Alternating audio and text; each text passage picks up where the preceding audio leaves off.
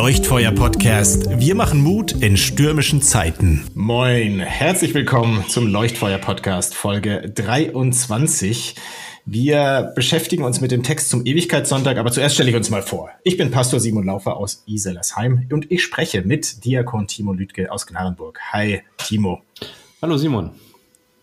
Ja, und jetzt war ich ein bisschen schnell. Also der, der Predigttext, wie immer, den wir, äh, den, über den wir uns Gedanken machen, steht in dieser Woche im Buch der Offenbarung, im letzten Buch der Bibel, das gewissermaßen einen Blick in die Zukunft wirft, ja, an die Schwelle zur Ewigkeit, kann man fast sagen.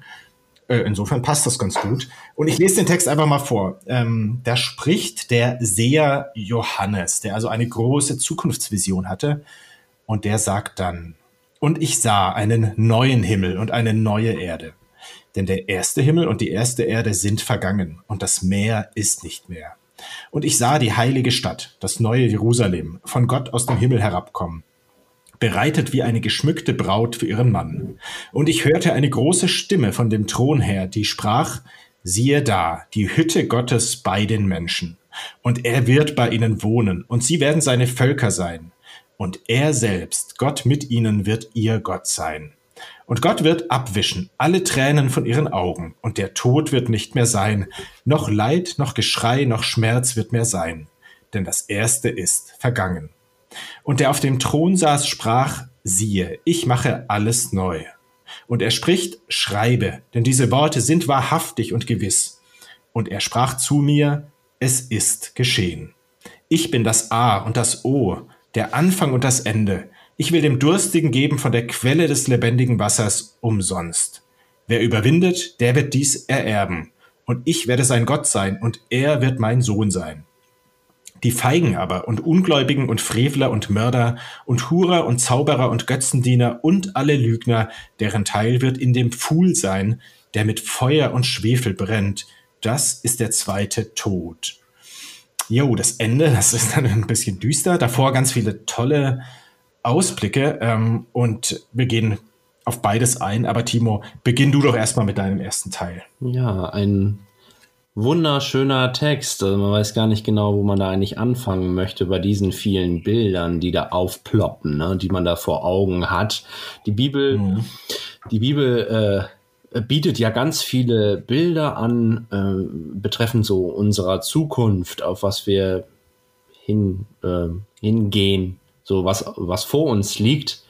Ich mache jetzt mal einen Schritt zurück und stelle mal die Frage, was für eine Zukunftsvision, Zukunftsperspektive, Aussichten hat eigentlich so die Welt von sich selbst? Also wenn man jetzt so äh, Leute mhm. interviewen würde auf der Straße und fragen würde, okay, wohin geht die ganze Welt, in welche Richtung, was wird passieren, jetzt nicht unbedingt nächstes Jahr, sondern in äh, 50, 100, 200 Jahren oder darüber hinaus, was, äh, ja, auf was steuern wir zu? Und könnte ich mir vorstellen, manche sind sehr optimistisch äh, reinblicken, aber manche eben auch vielleicht von Kriegen sprechen, solchen Pandemien, verbrannte Erde, zerstörte, verbrauchte Erde, und äh, dieser Text, mit dem wir uns heute beschäftigen, spricht etwas von etwas ganz anderem. Ne? Mhm. Ich glaube, dass, dass es sehr entscheidend ist, was, woran man glaubt, tatsächlich. Also Warum das, eigentlich? Ja, ich glaube, dass das letzte Bild, also dass, wenn, wenn ich jetzt glauben würde, äh, in 50 Jahren oder in 40 Jahren kommen wir in so massive Probleme hinein, wir alle, dass äh, tatsächlich ja, verbrannte Erde äh, nur noch da sein wird, Kriege, Seuchen, wie auch immer. Wenn man so eine Vision, solche Perspektiven hat für sein eigenes Leben, dann kann es sein, dass man entweder depressiv wird oder dass man letztendlich sagt, ja, dann lass uns doch fressen und saufen, denn morgen sind wir alle tot. Mhm.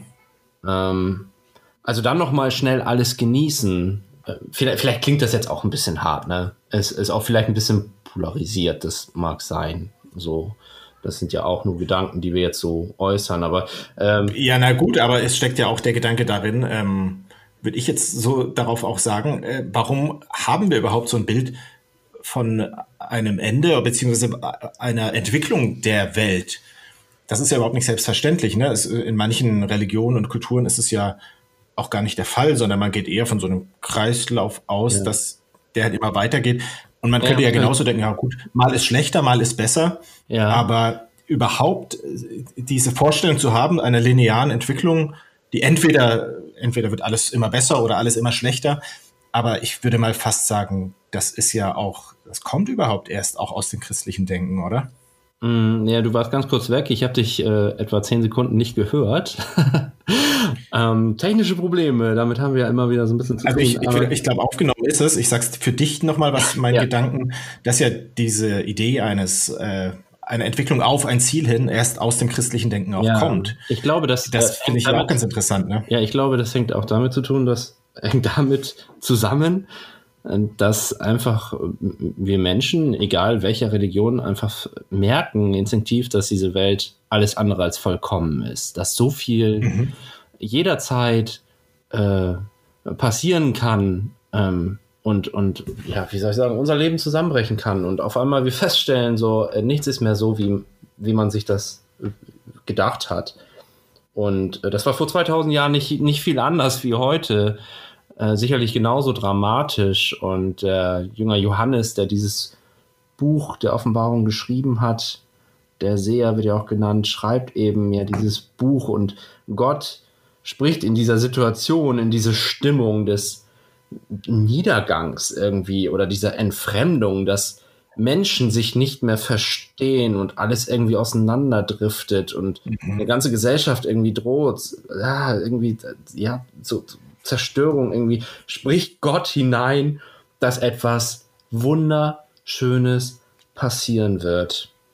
Ja. Also etwas, das ist irgendwie so, so ein bisschen paradox. Ne? Zum einen heißt es im Text, etwas völlig Neues entsteht.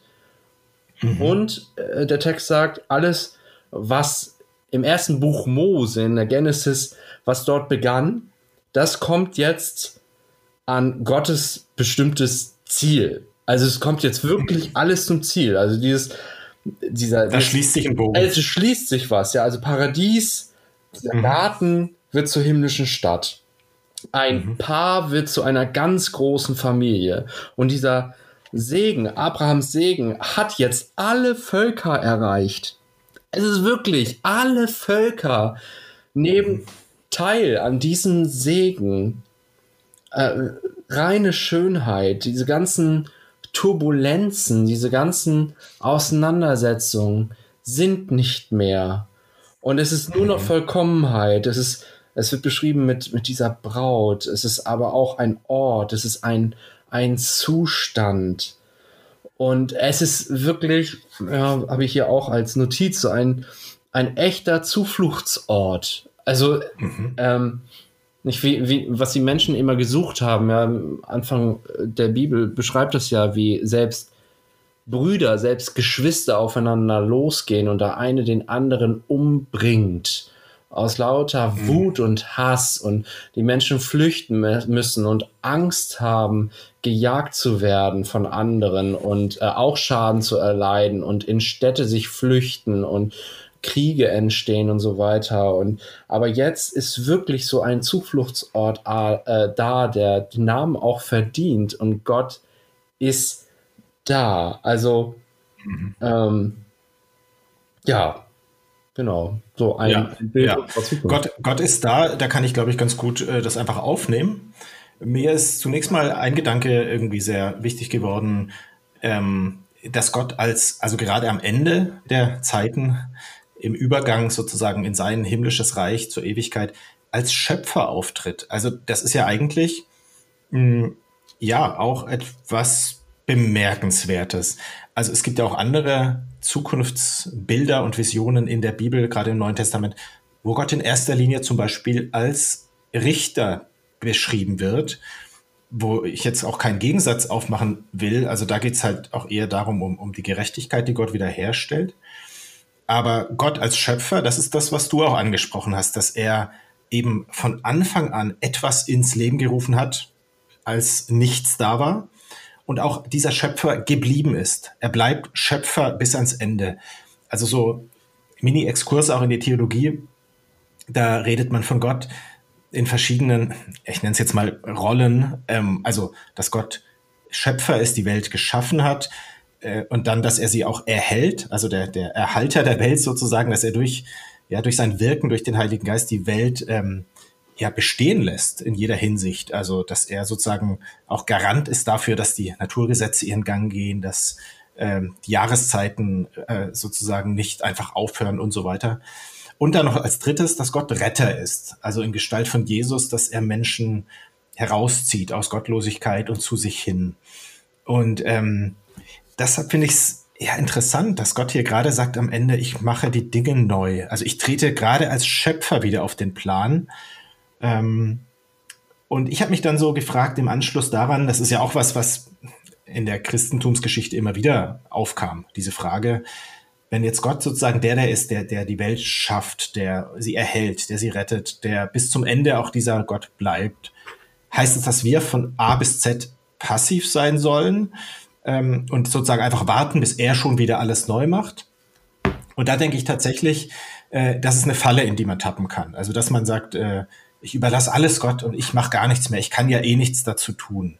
Also ich glaube, das ist die eine Seite, auf der man tatsächlich ähm, sozusagen vom Pferd fallen kann, ähm, weil es trotzdem wichtig ist, dass wir als Menschen und gerade auch als Christen, die ja mit diesem Gott leben wollen und seine Gemeinschaft auch jetzt schon suchen, ähm, dass wir auch auf diese Welt ein Stück hinarbeiten. Und ich sage bewusst ein Stück, weil ähm, ich glaube, wir uns tatsächlich auch bewusst sein sollten, wir sind es nicht, die die Welt jetzt neu machen, aber sozusagen im Kleinen, in unserem Radius, mit unseren Möglichkeiten, können wir immer wieder das so teilweise auch schon mit in diese Richtung gestalten. Und da sehe ich schon einen Auftrag hin von, ja. für uns Christen, also dass wir zum Beispiel einfach sorgsam mit der Umwelt umgehen, mit der Schöpfung ähm, und dass wir ja auch Gesellschaft so gestalten, dass äh, dass ein gutes Leben möglich ist. Ja, es entspricht ja auch unserer, es entspricht ja auch unserer Sehnsucht, mhm. oder? Also dass wir das genau, genau das ja. erleben, äh, was uns da verheißen ist. Also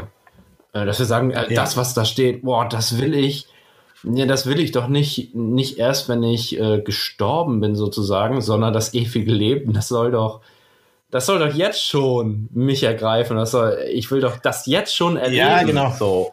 Und man soll auch durchaus spüren dürfen, ähm, ja, dass wir von diesem Gott berührt sind. Das darf man auch am, am, daran merken, wie wir leben, ne? dass wir für andere da sind und so weiter.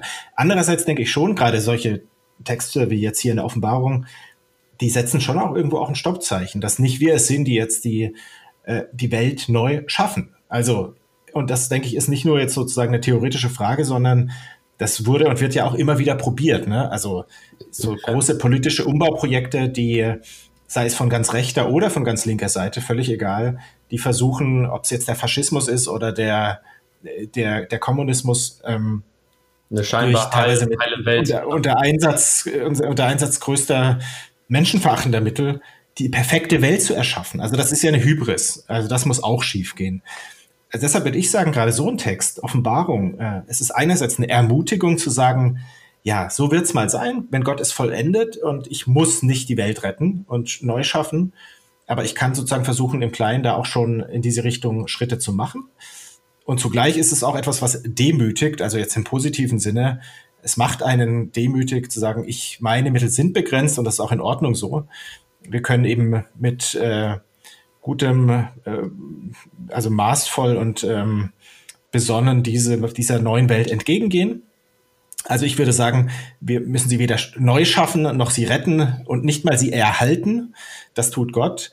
Ähm, wir, unser Job ist es im besten Sinne, es klingt vielleicht etwas trocken, aber sie zu verwalten, aber eben wie ein guter Verwalter, der was draus macht, der darauf achtet und der, der sie äh, ja wie etwas, was ihm anvertraut ist, auf eine gute Art eben ähm, behandelt. So. Das ziehe ich jetzt mal so daraus aus dem Text für unser aktuelles Leben. Mhm. Ja, du, du sagtest, du sprachst von Trost, ne? Das ist ja, die ganze Offenbarung ist ja ein, ist ja ein Buch des Trostes. Ähm, ja, für ja. Menschen, die aufgrund ihres Glaubens verfolgt wurden, äh, die eben die Erfahrung mhm. gemacht haben im ganz normalen Alltag, wenn ich von, von dem erzähle, woran ich glaube, eben, dass Jesus Christus, Mensch gewordener Gott, am Kreuz gestorben und wieder auferstanden ist und er mein Herr ist, haben diese Menschen eben die Erfahrung gemacht, dass sie dann ähm, verhaftet wurden, mhm. also erstmal gemieden, ausgelacht, verhaftet und eben auch getötet wurden. Ähm, das ist natürlich, können wir uns das schlecht vorstellen, aber heutzutage ist das ja nicht viel anders in anderen Teilen dieser Welt. Also dass Christen die meist verfolgte äh, Gruppe, Menschengruppe sind. Also dass Ja, überall der ja. Welt, in Afrika, in Asien, äh, Menschen verfolgt werden, die an Jesus glauben und die- die eben, wenn sie das lesen, schon sowas wie Trost und Mut, Ermutigung ja erleben, daran festzuhalten, woran sie glauben, dass eben das, was sie zurzeit erleben, äh, dass das nicht das letzte Wort sein wird, sondern dass sie auf, auf, auf, auf diese Zukunft ähm, ja, äh, hingehen. Ähm, Ja, ja. und da steht ja jetzt, ja, also was, was ist dieser Himmel oder was, was ist das? Es ist vollkommen, Gott wird da sein, zum Greifen nah sein und das ist irgendwie so ganz schwierig. Man spielt so richtig wie, wie Johannes überlegt, wie kann er das in Worte fassen, was er dort sieht.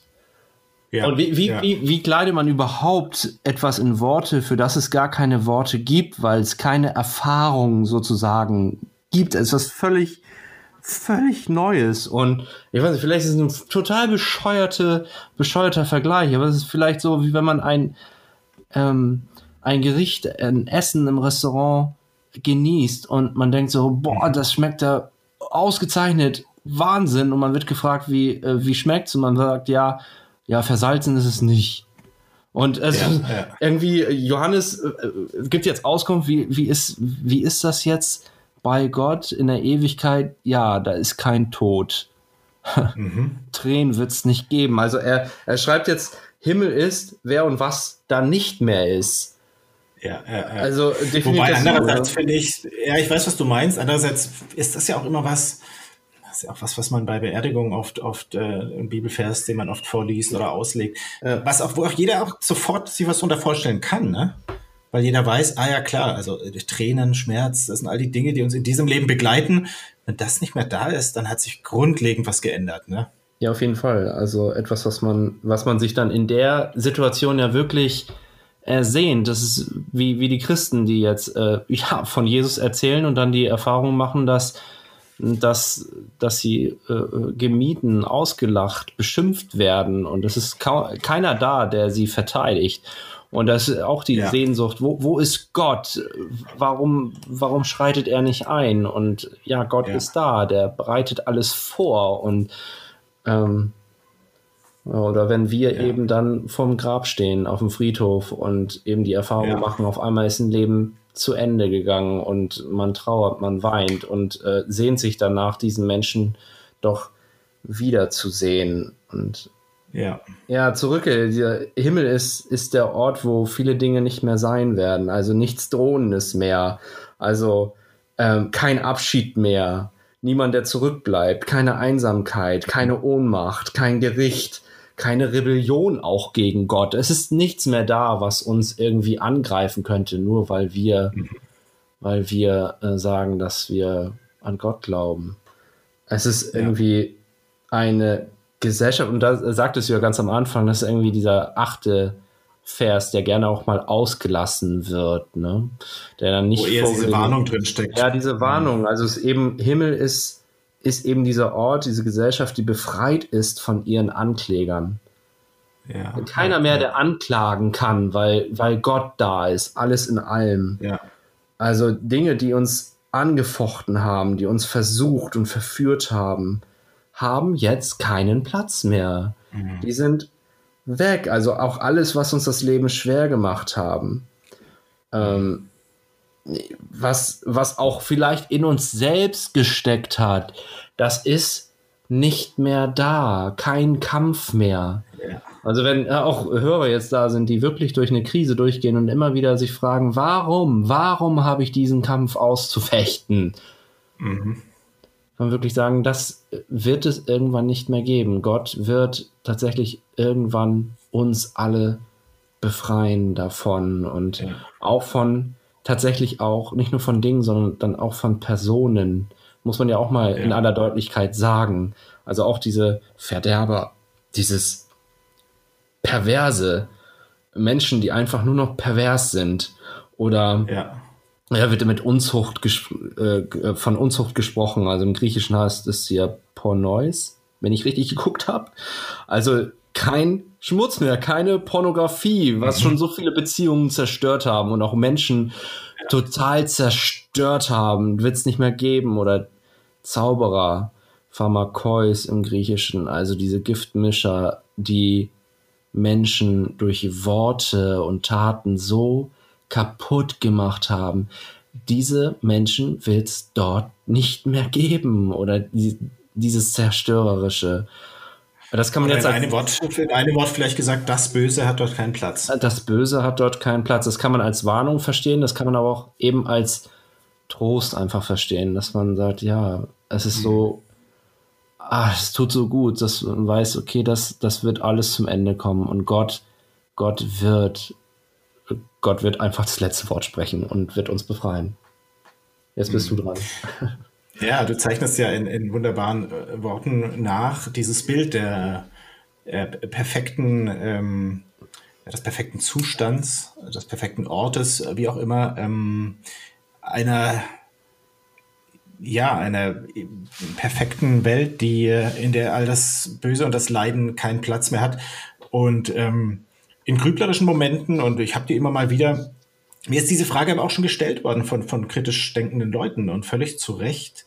Also wenn Gott die Welt perfekt schafft, neu schafft am Ende der Zeit, wieso hat er es eigentlich nicht gleich so eingerichtet? Wieso muss es denn sein, dass die Menschheit über viele, viele tausend Jahre und die einzelnen Menschen auch in ihrem Leben nun eben doch auf die eine oder andere Art immer auch leiden? Manche ganz stark oder durch tragische Begebenheiten, äh, aber auch in einem ganz normalen Leben geht es nicht ohne Trauer und Schmerz und auch Schuld.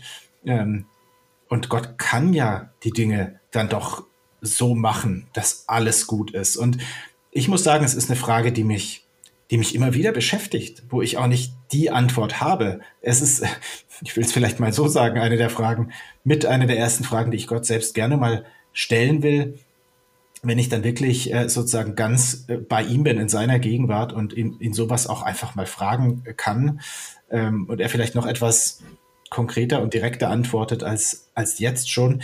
Also es bleibt ein Stück weit, glaube ich, Geheimnis. Ähm, der Versuch, zumindest eine an, ansatzweise eine Antwort zu geben, wäre für mich jetzt ähm, zu sagen, es hängt ganz eng damit zusammen, dass Gott eben am Anfang der Schöpfung, der ersten Schöpfung gewissermaßen, eben von Anfang an, also er hat die Dinge ja gut gemacht. Das heißt ja auch, er, es ist sehr gut, Mhm. als er die Welt geschaffen hat, aber eben von Anfang an die Möglichkeit der Freiheit den Menschen gegeben hat, dass sie eben die Welt gestalten dürfen. Sie sind frei, aber die Freiheit reicht eben so weit, dass sie sich auch entscheiden können, von Gott abzuwenden und ähm, ihn abzulehnen. Ja, das Und ja, dass dadurch, und dass dadurch Ja. dann eben auch äh, Leid und Böses in die Welt kommt und das so kosmische Auswirkungen hat, dass davon die ganze Schöpfung, die ganze Welt betroffen ist. Dass sozusagen dieser Riss, der, ich sage jetzt das sperrige Wort, das Riss, der Riss der Sünde, die ganzen, den ganzen Kosmos, die ganze Welt durchzieht und erst Gott am Ende der Zeiten diesen Riss wirklich dann wieder in einem Akt der Neuschöpfung kittet.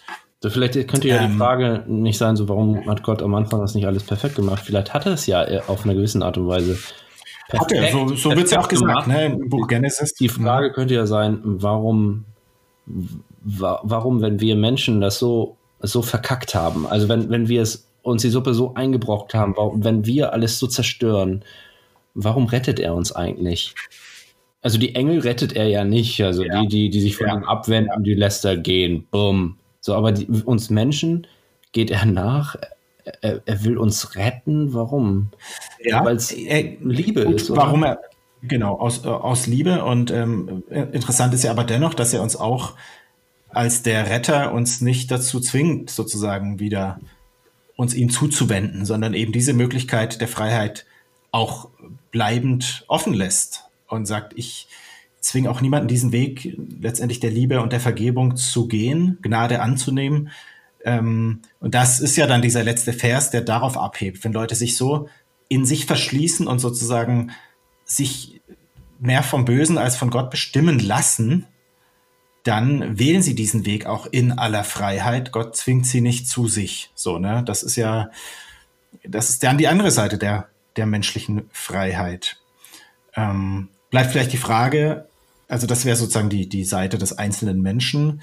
Was ist mit der Welt insgesamt? Und interessant finde ich, also ich würde sagen, dass, dass Gott als Retter kam in Jesus Christus, ist ja, also da, da hat ja in gewisser Weise die Neuschöpfung begonnen. So, mit der Auferstehung beginnt ja was, was dann in der, in der Offenbarung zur Vollendung kommt.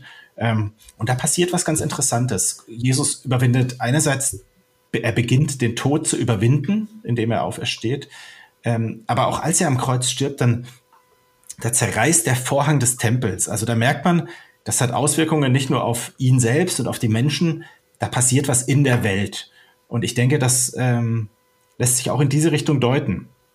Das mit dem Kommen Jesu und dann auch mit seinem Erscheinen am Ende der Zeiten, ähm, da eben auch nicht nur das Miteinander der Menschen sich verändert, sondern dass da auch mit dem Kosmos, mit der ganzen Welt dass da wieder was ins Lot gerät, dass da was sich bewegt und ich glaube, das hat mit dieser, mhm. mit dieser Neuschöpfung zu tun.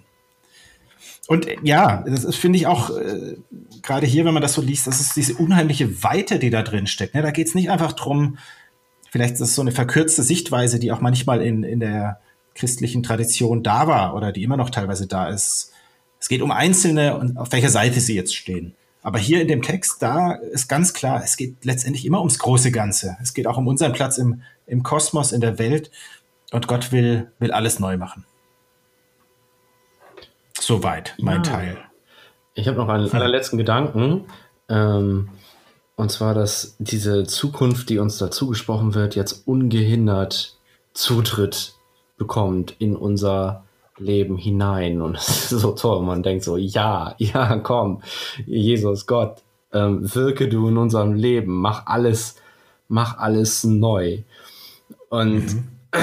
also es ist irgendwie so eine, eine Freude steckt da drin, ein, ein Hauch von Frühling, irgendwie so, äh, ja. der, der, der nicht zu Ende geht, so ein ewiger Frühling, totale Vorfreude. Und ich frage mich, ob man das uns eigentlich ansieht als mhm. christliche Kirchengemeinden. Also wenn wir sagen, ja, wir glauben daran, sieht man uns das eigentlich an? Und wo, wo, wird, das, wo wird das eigentlich deutlich?